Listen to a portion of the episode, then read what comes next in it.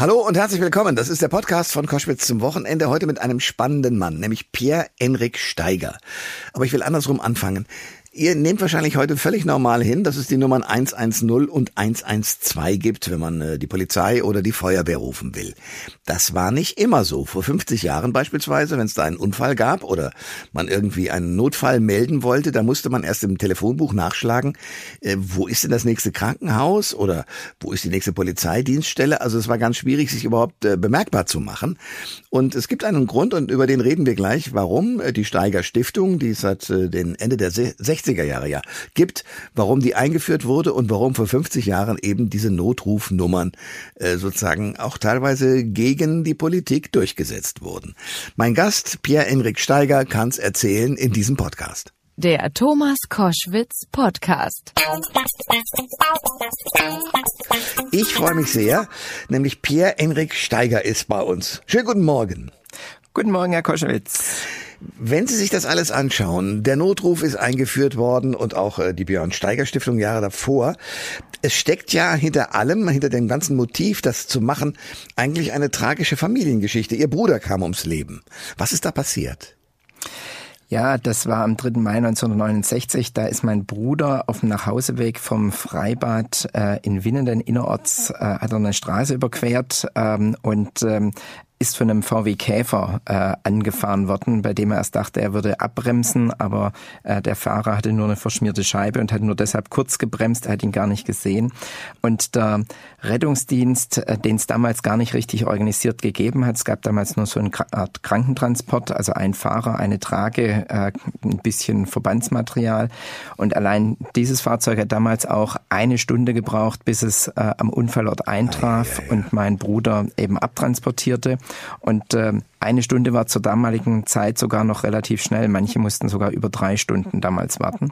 Und äh, meine Eltern haben damit recht schnell verstanden, äh, wir hatten ja die äh, Wirtschaftswunderjahre äh, in Deutschland, dass der Rettungsdienst äh, im Prinzip selbst noch der Rettung bedurfte und äh, dementsprechend haben sie sich das zur Lebensaufgabe gemacht, um tatsächlich den Rettungsdienst in Deutschland auf den Weg zu bringen und ähm, sie haben tatsächlich auch ja sehr vieles erreicht. Also sehr viele Dinge in der deutschen Notfallversorgung gehen auf das Engagement meiner Eltern zurück. Faszinierend und man kann immer wieder nur Dankeschön sagen dafür. Ähm, 110, also die Notrufe oder 112, wie kam es dazu zu sagen, das muss installiert werden? Ja, es gab damals keine einheitlichen Notrufnummern. Jeder, jedes Ortsnetz hatte dementsprechend seine eigene Rufnummer, die musste im Telefonbuch nachgeschlagen werden oder um es anders zu sagen, so gab es über 10.000 unterschiedliche Notrufnummern für Deutschland. Ja. Und mein Vater hat natürlich gesagt, das kann nicht sein, wir brauchen eine einheitliche. Und ähm, Dementsprechend hat er vier Jahre hart dafür gekämpft, dass man die Notrufnummern 110, 112 bekommt. Am Anfang hieß es immer, das sei nicht finanzierbar, das ginge nicht. Und ähm, daraufhin hat er dann exemplarisch für den damaligen Regierungsbezirk Nordwürttemberg, es waren 19 Landkreise, die Kosten bei der damaligen äh, Oberpostdirektion nachgefragt. Und er bekam sie ganz schnell, das waren 387.000 D-Mark. Natürlich war es viel Geld, aber geteilt durch 19 Landkreise hat er jeden Landrat angerufen und gesagt, Sie, Sie wissen, Kosten unfinanzierbar, ganz teuer. Stiftung trägt die Kosten, wenn sie sich mit 20.000 D-Mark beteiligen. cool. Und ja. nach wenigen Tagen, es hat nicht mal eine Woche gedauert, haben alle zugestimmt. Und dann wurde der Notruf im, in, also in 19 Landkreisen gleichzeitig eingeführt. Und an dem Tag hat der Deutsche Bundestag aber entschieden, die Notrufnummern werden wegen Unfinanzierbarkeit nicht eingeführt.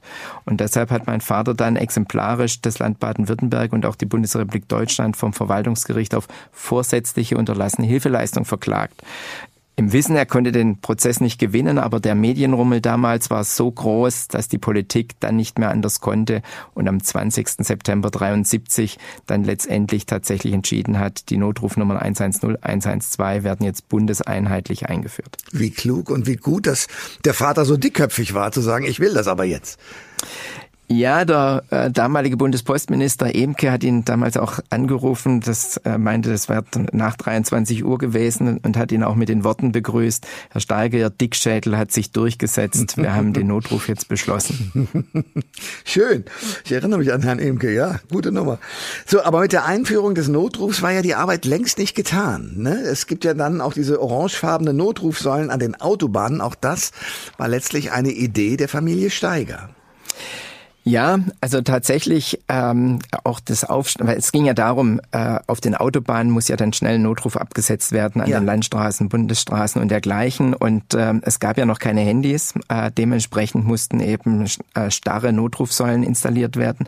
Das ist auch, äh, darüber könnte man eine lange Geschichte drüber machen, wie das entstand.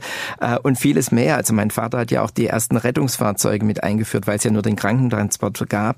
Das heißt auch das medizinische Equipment an Fahrzeugen, dass es wirklich wirklich ein Rettungswagen war. Das Berufsbild äh, Sanitäter, weil es gab noch nicht mal einen Lehrberuf dafür damals.